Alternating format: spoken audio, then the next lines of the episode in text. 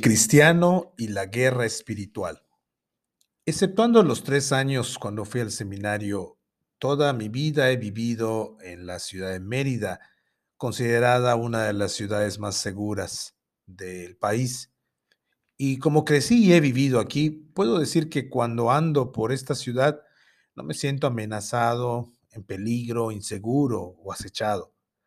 Quizá los que vivimos acá eh, experimentan lo mismo y andamos despreocupados, confiados, con la guardia baja y en paz.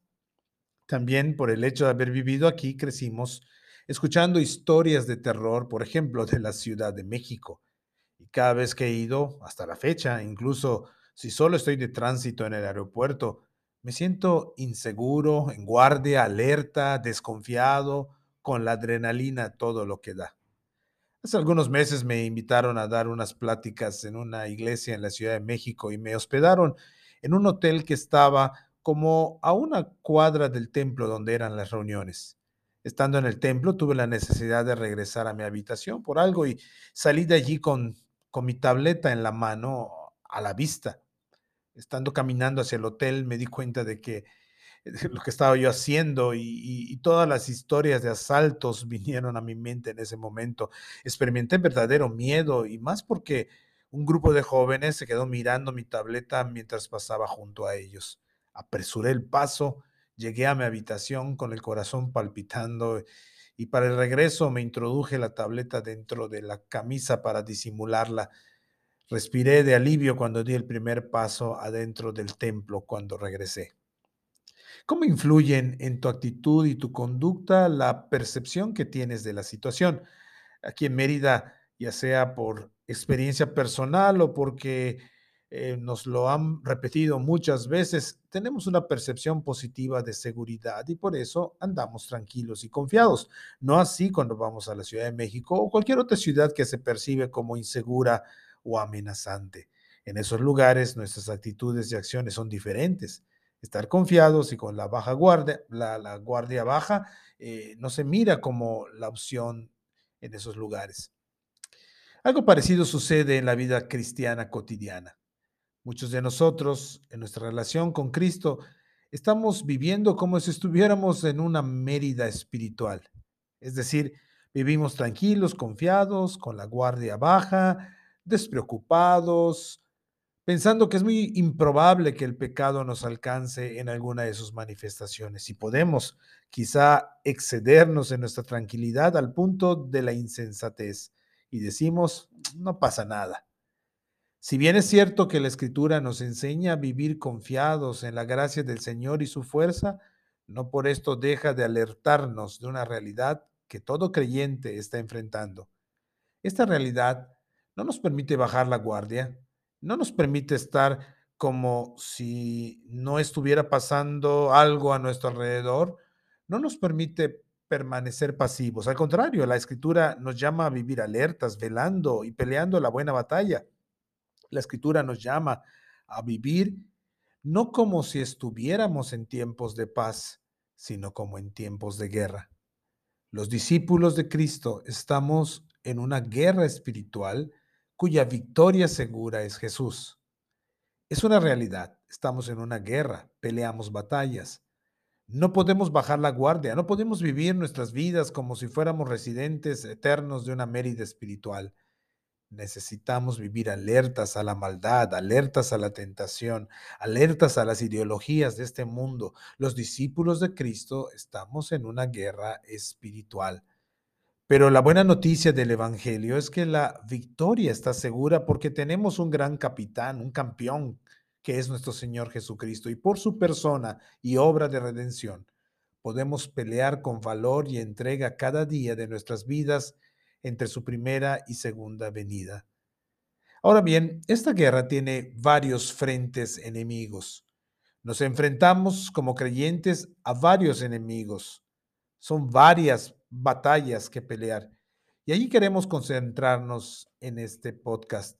Queremos traer a nuestra conciencia la enseñanza bíblica acerca de las batallas del cristiano en esta guerra espiritual. Consideraremos tres batallas o enemigos que combatimos según la escritura en varios pasajes de la Biblia.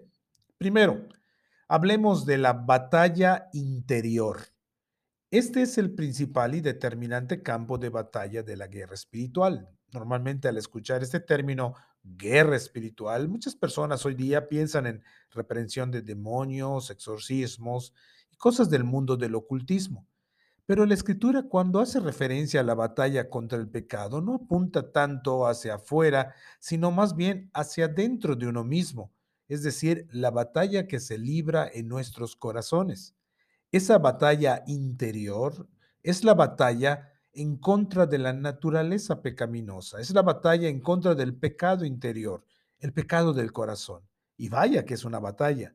Si no fuera así, no habría necesidad de la enseñanza, la predicación, la consejería, la disciplina eclesiástica, etc. Creo que nadie puede negar esta batalla sentida que es interna en contra del pecado. Los pecados particulares proceden de esta naturaleza pecaminosa o también conocida como la carne. Y aquí hay que aclarar que cuando la Biblia usa la palabra carne en un sentido negativo o pecaminoso, normalmente no se está refiriendo al cuerpo físico, sino se está refiriendo a un concepto espiritual que es la naturaleza pecaminosa. No está hablando de un dualismo entre lo físico y lo espiritual, sino está hablando de la oposición que hay entre la vieja y la nueva naturaleza, llamándole a la vieja manera de vivir al corazón pecaminoso, llamándole carne. Jesús en Marcos 7, 21 al 23 dice, porque de dentro del corazón humano salen los malos pensamientos, la inmoralidad sexual, los robos, los homicidios, los adulterios, la avaricia, la maldad, el engaño, el libertinaje, la envidia, la calumnia, la arrogancia y la necedad. Todos estos males vienen de adentro y contaminan a la persona. El campo de batalla donde se libra la guerra espiritual es el corazón humano. Es una batalla interior. De adentro del corazón humano vienen los pecados. Hoy día la tendencia es ver la causa del pecado como algo externo y pensamos que con cambiar las circunstancias, las compañías y los entornos será suficiente para vencer las batallas. El problema es que la batalla principal es interior. Así que, aunque cambiemos de trabajo, cambiemos de amigos, cambiemos de iglesia, cambiemos de autoridades, aunque quizá alivie algunos aspectos de la lucha, será algo incompleto porque el cambio más importante es interno, es decir, el cambio del corazón.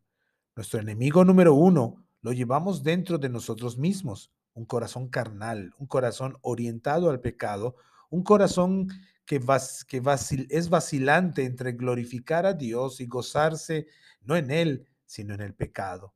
Esta es la guerra espiritual librada en el interior del creyente. El no creyente no tiene esta lucha, no hay guerra en él, pues es esclavo, pues vive congruentemente con su naturaleza pecaminosa. Pero el creyente en Cristo, puesto que hay una nueva vida en él, ya no se deleita en vivir en el pecado como antes, sino ahora quiere agradar a Dios con todo su corazón. Por eso se plantea esta lucha interior que a veces es agonizante, por lo cual debemos permanecer siempre alertas a los engaños de nuestro propio corazón si experimentas esta lucha entre pecar y agradar a Dios, quiere decir que hay vida en Cristo, porque los muertos no la experimentan. Pero hay verdaderas noticias muy buenas para todos los que estamos inmersos en esta batalla interior contra la naturaleza pecaminosa. Dice Gálatas 5, 22 al 24. En cambio, el fruto del Espíritu es amor, alegría, paz, paciencia, amabilidad, bondad, fidelidad, humildad, y dominio propio. No hay ley que condene estas cosas. Los que son de Cristo Jesús han crucificado la naturaleza pecaminosa con sus pasiones y deseos. La buena noticia es que gracias a la obra de Jesucristo en la cruz y en su resurrección, los que están en Él han muerto al pecado. Con Cristo en la cruz, esa naturaleza pecaminosa, esa carne quedó clavada y derrotada para siempre.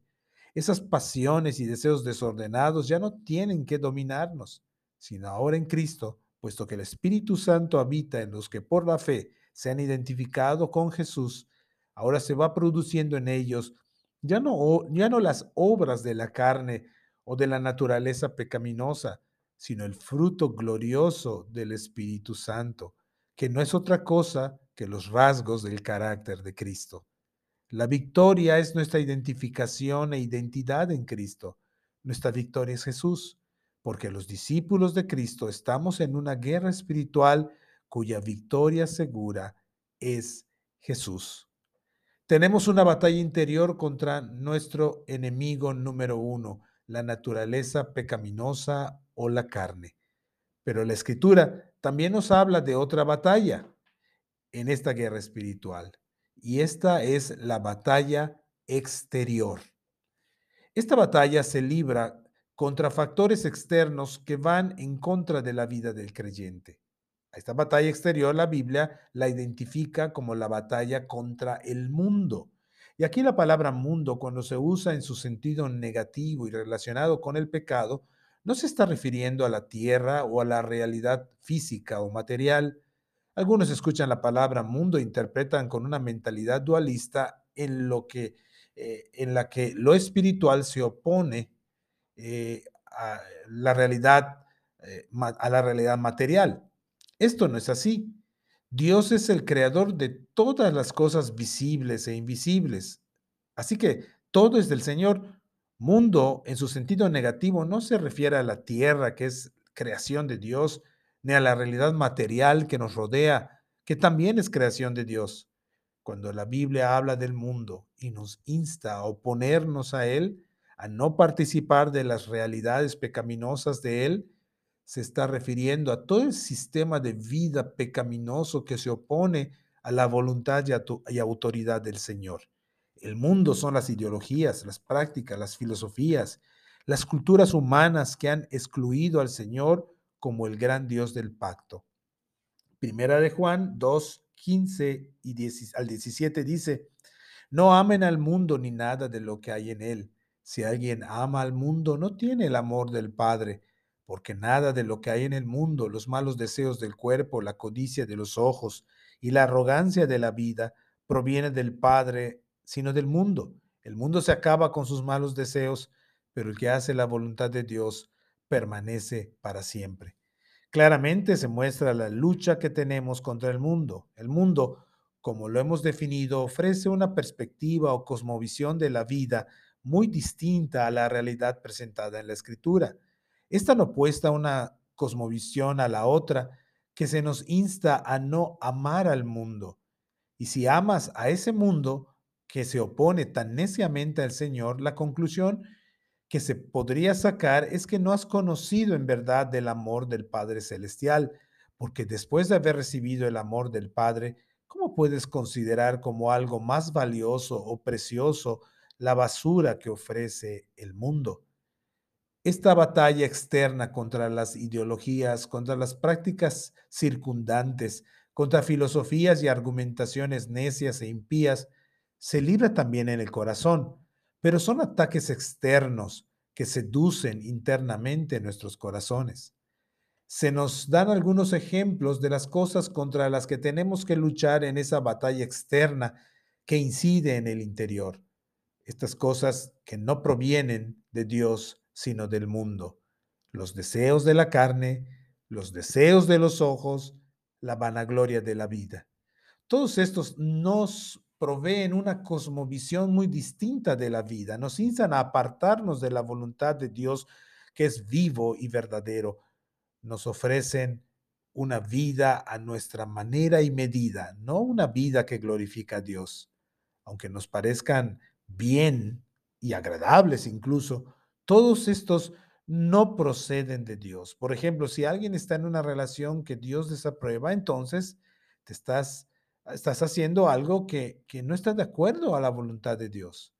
En mi experiencia pastoral he escuchado a personas en esas situaciones decir cosas como, es que pastor, me siento tan bien. Nunca antes me había sentido tan completo o feliz. Yo creo que Dios lo puso en mi camino porque ahora me siento más cerca de Dios. Yo creo que está bien porque tengo mucha paz. Pues aunque nos sintamos bien y tengamos mucha paz, aquí la escritura aclara que esto no procede de Dios. No busques a Dios como la fuente de eso, que siendo incorrecto, se siente bien.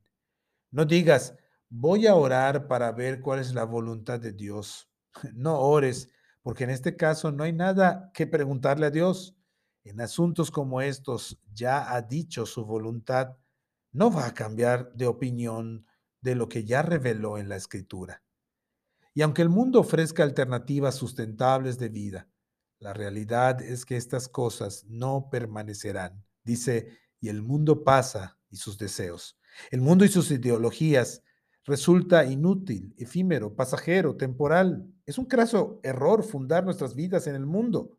Aunque te sientas bien ahora practicándolas, no te pueden llevar a feliz término. Se truncan en el camino, son vanas, son vacías. Te sientes bien engañando a las personas, pero no durará para siempre el engaño. No permanecerás. Te sientes bien defraudando, robando, timando, pero no durará para siempre. Es algo efímero, destinado a ser destruido. Estás cavando tu propia tumba. Cuán desilusionadas acaban las personas que guían sus vidas por las filosofías de este mundo. Van como una abejita de flor en flor creyendo que han encontrado ahora sí la felicidad, solo para después de un rato darse cuenta que no les es suficiente. Su efecto electrizante y emocionante solo dura por un corto tiempo y van en busca de otra experiencia que les provea una vez más el mismo o un mayor efecto emocional. Esta vida está destinada a la futilidad. El mundo y sus deseos son pasajeros, no permanecerán. Y, ahí está el creyente en Cristo, batallando contra estas fuerzas externas que amenazan con suplantar la verdad de Dios en nuestros corazones. El cristiano en esta batalla no puede huir del mundo, pues vive en él. Jesús mismo dijo que no seríamos quitados del mundo, sino seríamos guardados del mal. Pero hay buenas noticias para los que estamos inmersos en esta batalla exterior contra el mundo, y es, y es que está la promesa del que el, que el que hace la voluntad de Dios permanece para siempre, aunque el mundo se acabe. ¿Y cuál es la voluntad de Dios? Según el mismo Juan en su Evangelio, la voluntad de Dios es que creamos en Jesucristo, a quien Él ha enviado. Jesús dijo a todos los que estamos en esta batalla externa contra las influencias del mundo, allá en Juan 16:33, en este mundo afrontarán aflicciones, pero anímense, yo he vencido al mundo. Aquellos que creemos en Jesús tenemos la victoria segura en Él porque Él ha vencido al mundo. Él ha hecho la voluntad de su Padre él permanece para siempre. Los discípulos de Cristo estamos en una guerra espiritual cuya victoria segura es Jesús. Los creyentes libramos una batalla, interior, una batalla exterior, pero nos resta mencionar otra batalla también muy importante, y esta es la batalla invisible. Dice Efesios 6, 10 al 12. Por último, fortalezcanse con el gran poder del Señor. Pónganse toda la armadura de Dios para que puedan hacer frente a las artimañas del diablo, porque nuestra lucha no es contra seres humanos, sino contra poderes, contra autoridades, contra potestades que dominan este mundo de tinieblas, contra fuerzas espirituales malignas en las regiones celestiales. La Biblia nos advierte que los discípulos también enfrentamos una batalla que nuestros ojos no alcanzan a ver, pero que no por eso es menos real. Nos alerta que hay entidades perversas de maldad que habitan el mundo de las tinieblas, que son fuerzas espirituales malignas en las regiones celestes. Si bien es una realidad que en nuestro entorno este concepto ha sido abusado por muchos, al punto de darle al diablo más poder que el que la escritura revela, también es una realidad que otros lo ignoran o lo consideran un mito o un cuento de hadas. Lo importante es afirmar lo que la escritura nos dice para que ni estemos paralizados del temor o echándole la culpa de nuestros pecados, pero tampoco ignoremos su, su existencia y actuar en este mundo, aunque nuestros ojos físicos no alcancen a verlo. La Biblia habla de este ser como un enemigo de Dios y como el enemigo del creyente. Incluso le llama Satanás, que significa el acusador. La Biblia enseña que Satanás es poderoso, pero no está a la altura de Dios. El diablo no es un rebelde que hace lo que quiere, sino hace y llega hasta donde Dios lo permite de acuerdo con sus planes gloriosos. El diablo es un ser creado, no es un ser omnipresente como Dios, pero se habla que tiene huestes de demonios a los que se les llama poderes, autoridades, potestades. Él y sus huestes tienen el aparente control funcional de que, del que no cree en Jesucristo, aunque él o ella no se den cuenta en su diario vivir. Y es el Evangelio que los libera del poder del diablo. La escritura también nos enseña que su estrategia principal es el engaño, es la mentira. Las mentiras del mundo de las que hemos hablado hace un momento, ¿de dónde piensan que vienen? Del padre de toda mentira. Y así el diablo usa esa estrategia para engañar, la mentira. A veces son mentiras comunes en la cultura, a veces usa mentiras con, digamos, efectos especiales, pero siguen siendo mentiras. Las mentiras dicen, ya sea comunes o con efectos especiales, lo que dicen esas mentiras es, Dios no es real, Dios te abandonó, yo soy más poderoso que Dios, yo te puedo dar felicidad, nunca podrás liberarte de mí. Aunque nuestros ojos no puedan ver la actividad de este enemigo, no tenemos que vivir en zozobra o en angustia constante, porque la escritura también nos enseña que el enemigo de nuestras almas ha sido vencido por el Rey de Reyes y Señor de Señores, Jesucristo. Colosenses 2, 14 al 15 dice, Él anuló esa deuda que nos era adversa, clavándola en la cruz.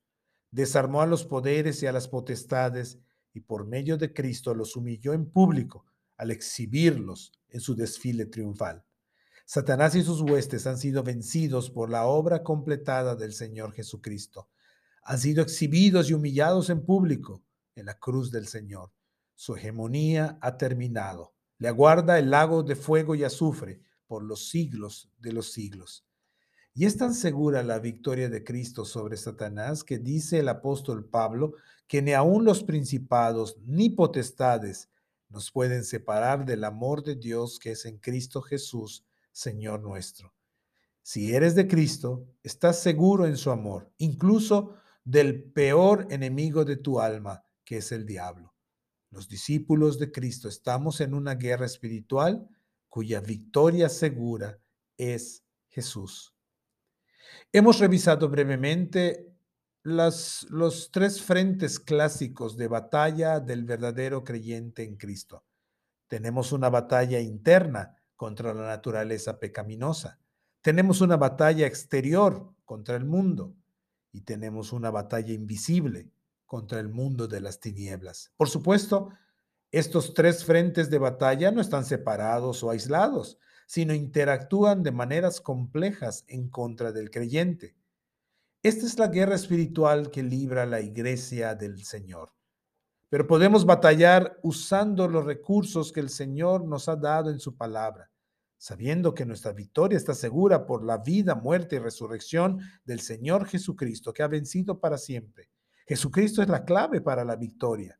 Entre la primera y la segunda venida del Señor Jesús, los discípulos estamos en una guerra espiritual que debemos con determinación e intención, en la gracia del Señor, batallar de todas las maneras posibles, hasta ese día que podamos decir con el apóstol Pablo, He peleado la buena batalla, he acabado la carrera, he guardado la fe por la gracia de Cristo y para la gloria de Dios.